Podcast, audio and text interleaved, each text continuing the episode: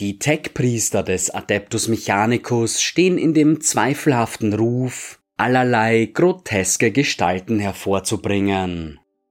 Kaum noch als Menschen wiederzuerkennende Servitoren werden als lebendige Computer eingesetzt, um die Tech-Sünde einer echten künstlichen Intelligenz zu vermeiden.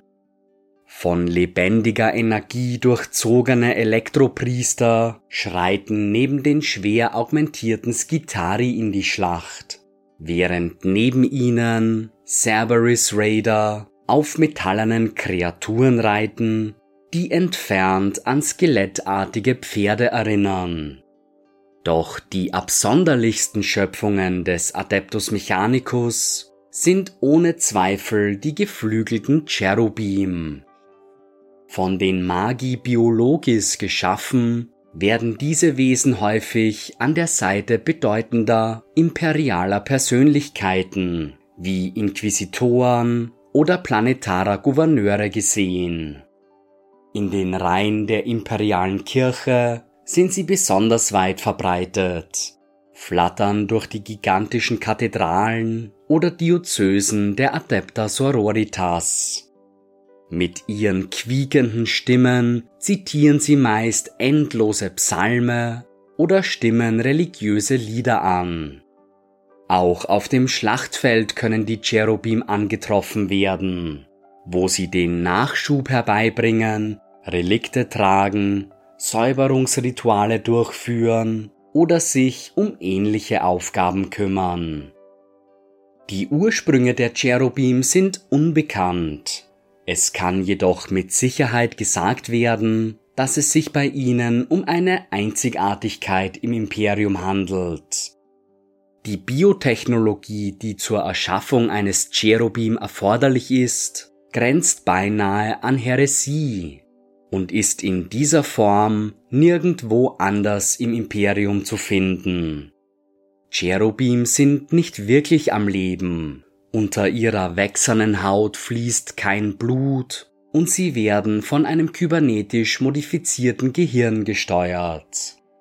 Die genetische Vorlage ihres zentralen Nervensystems stammt von keinem menschlichen Wesen, sondern wird in der Regel dem eines niederen Säugetiers nachempfunden.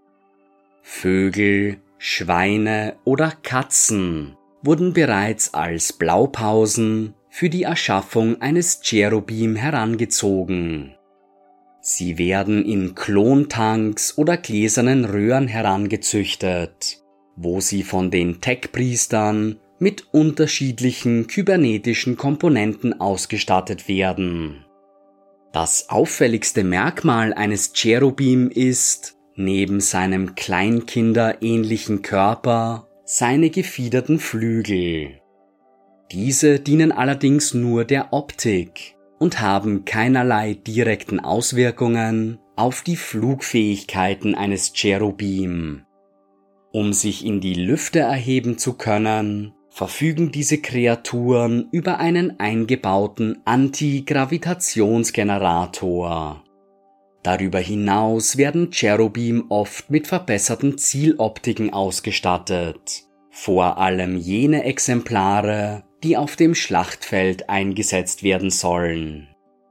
Außerhalb der imperialen Adelshäuser und der heiligen Kirche werden Cherubim von den einfachen Bewohnern meist mit einem gewissen Maß an Abscheu und abergläubischer Angst betrachtet.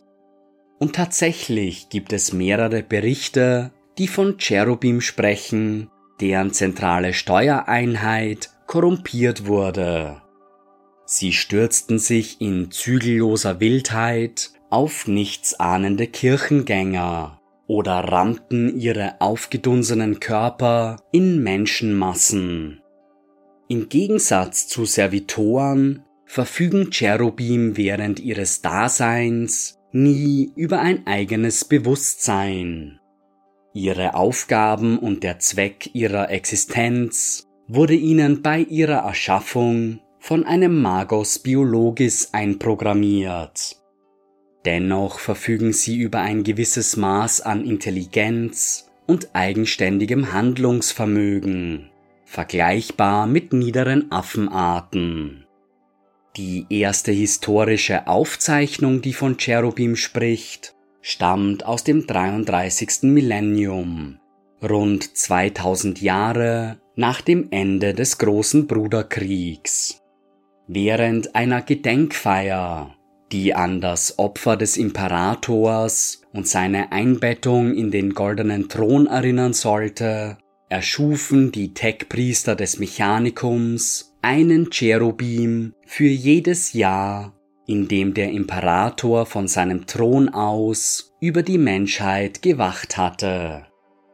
Seither sind die geflügelten Kreaturen ein geläufiger Anblick im Imperium, auch wenn sie oft eher mit Angst als mit Demut betrachtet werden.